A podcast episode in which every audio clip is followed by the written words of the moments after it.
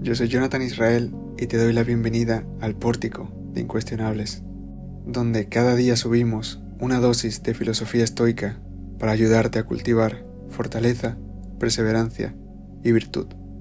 Aprende con nosotros el verdadero arte de vivir. Sábado 17 de febrero. Broncéate.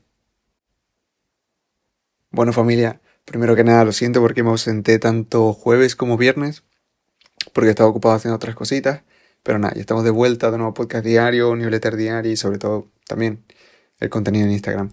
Así que nada, te mando un fuerte abrazo y vamos con la meditación de hoy. La filosofía es iniciar el camino hacia la sabiduría. Da igual quién seas, a qué te dediques, de dónde vengas, puedes ser filósofo. Es más, debes serlo. Si emprendes este camino, como también lo he hecho yo, mejorarás tu vida. Te lo aseguro, porque la sabiduría es la única cura de las enfermedades del alma, y no hace falta alcanzarla para ser feliz. Si entendemos felicidad como disminución del sufrimiento, podrás ser feliz mientras persigues la sabiduría. Marco Aurelio es un gran ejemplo de que no hace falta dejar toda tu vida para ser filósofo, aunque él sí lo hubiera querido. A lo largo de sus meditaciones podemos notar un tono melancólico que expresa un deseo frustrado, el de haber dedicado completamente su vida a la filosofía. Te leo sus palabras. Otra cosa que te ayuda a no vanagloriarte es el hecho de que ya no te es posible haber vivido toda tu vida, o al menos tu vida adulta, como filósofo, sino que se ha hecho evidente a muchos otros y a ti mismo que estás lejos de la filosofía. Y aún así habiendo vivido la vida de emperador, que es una vida muy ocupada, no abandonó la filosofía, se dedicó a ella tanto como pudo, tanto como la vida se lo permitió. Y es verdad que a lo largo de sus meditaciones habla de estar lejos de ser filósofo, pero es más que obvio que lo fue, y gracias a lo que sabemos de su vida, se aproximó bastante a la sabiduría. Y es que es este el poder de la filosofía, que incluso sin dedicar tu vida a ella, vas a mejorarla notablemente.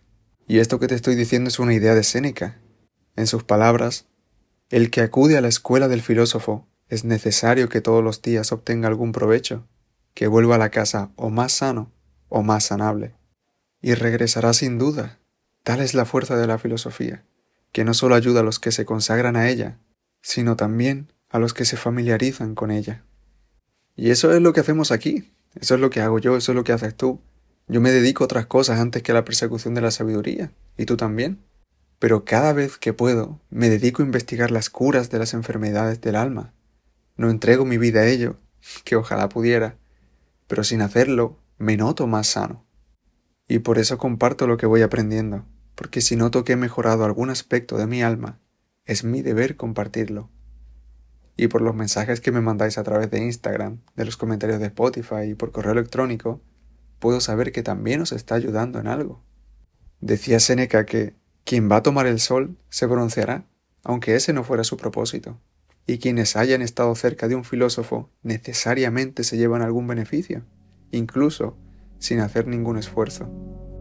Así que, y ya para concluir la meditación de hoy, me alegro mucho de tenerte por aquí y de que te estés bronceando conmigo. Consérvate bueno.